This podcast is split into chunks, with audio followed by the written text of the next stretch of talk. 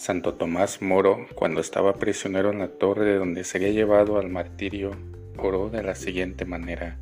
Dame, Señor, una manera de ser que ignore el aburrimiento, los lamentos y los suspiros. No permitas que me preocupe demasiado por esta cosa embarazosa que soy yo. Dame, Señor, la dosis de humor suficiente como para encontrar la felicidad en esta vida y ser provechoso a los demás que siempre haya en mis labios una canción, una poesía o una historia para distraerme. Amén. El sentido del humor es un gran don de Dios. Nunca lo agradeceremos bastante.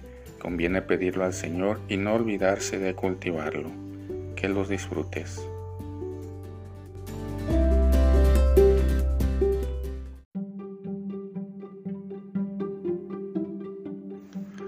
No es cuestión de saber una abuela le da a su nieta mayor de 6 años 50 pesos y le dice que le dé la mitad a su hermana pequeña que tiene 3 años. Al momento le da a la hermana menor en tres monedas 15 pesos. La abuela le pregunta, pero cariño, ¿no sabes que la mitad de 50 son 25? Y la nieta muy tranquila le contesta, yo sí lo sé, abuela, pero mi hermana no. Queridos hermanos y hermanas, no basta saber, hay que querer. La inteligencia y la voluntad son las dos facultades que nos hacen humanos. No es suficiente con cuidar la inteligencia, hay que mejorar la voluntad. A formar la inteligencia hay mucha gente que nos ayuda, padres, maestros, lecturas. Fortalecer y mejorar la voluntad es ante todo labor personal.